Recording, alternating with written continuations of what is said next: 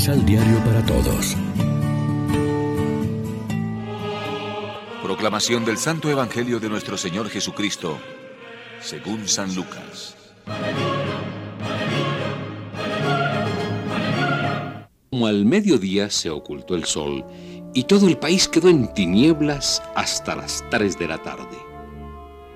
En ese momento, la cortina del templo se rasgó a la mitad. Y Jesús gritó muy fuerte. Padre, en tus manos encomiendo mi espíritu. Y al decir estas palabras, expiró. Intervino entonces un hombre del Consejo Supremo de los Judíos que se llamaba José fue a presentarse a Pilato para pedirle el cuerpo de Jesús.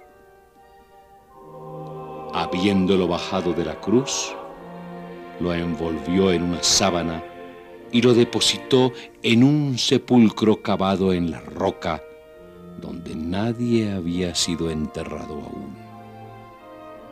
El primer día de la semana, muy temprano, fueron al sepulcro con los perfumes que habían preparado pero se encontraron con que la piedra que cerraba el sepulcro había sido removida.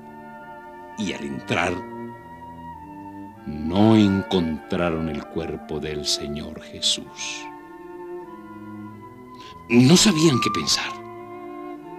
Pero en ese momento vieron a su lado dos hombres con ropas fulgurantes.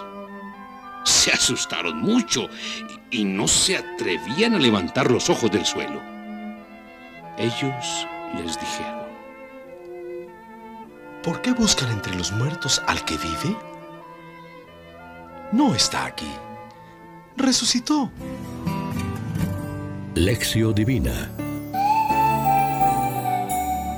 En este miércoles 2 de noviembre la iglesia celebra la conmemoración de todos los fieles difuntos y como siempre nos alimentamos con el pan de la palabra. Muchos hacen visita al cementerio, que la misma palabra es el lugar de descanso, en espera del despertar final. Es bello pensar que será Jesús mismo quien nos despierte. Jesús mismo reveló que la muerte del cuerpo es como un sueño del cual Él nos despierta. Con esta fe nos detenemos incluso espiritualmente ante las tumbas de nuestros seres queridos, los que nos han amado y han hecho algún bien. Pero hoy estamos llamados a recordar a todos, incluso los que nadie recuerda. Recordamos a las víctimas de la guerra y la violencia, muchos pequeños del mundo aplastados por el hambre y la pobreza. Recordamos los anónimos que reposan en fosas comunes. Recordamos a nuestros hermanos y hermanas muertos porque son cristianos y aquellos que sacrificaron sus vidas por servir a los demás. Encomendamos al Señor sobre todo aquellos que nos han dejado en este último año. La tradición de la Iglesia siempre ha exhortado a orar por los difuntos, en particular al ofrecer la celebración eucarística. Esa es la mayor ayuda espiritual que podemos dar a sus almas, en especial a los más abandonados.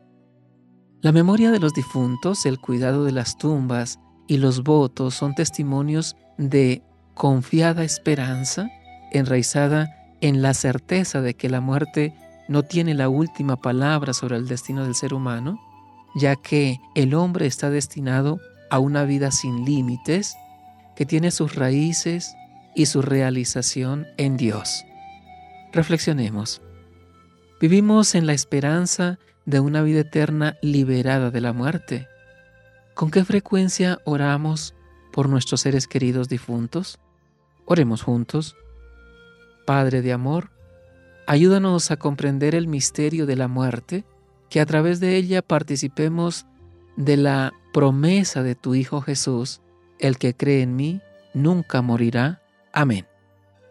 María, Reina de los Apóstoles, ruega por nosotros.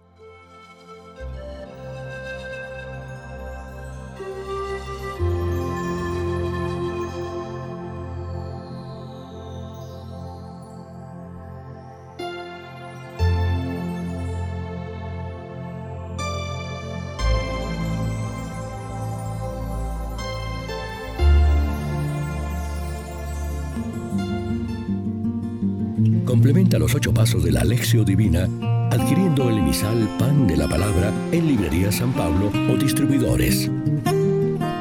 Más información www.sanpablo.co Pan de la Palabra. Vive la reflexión.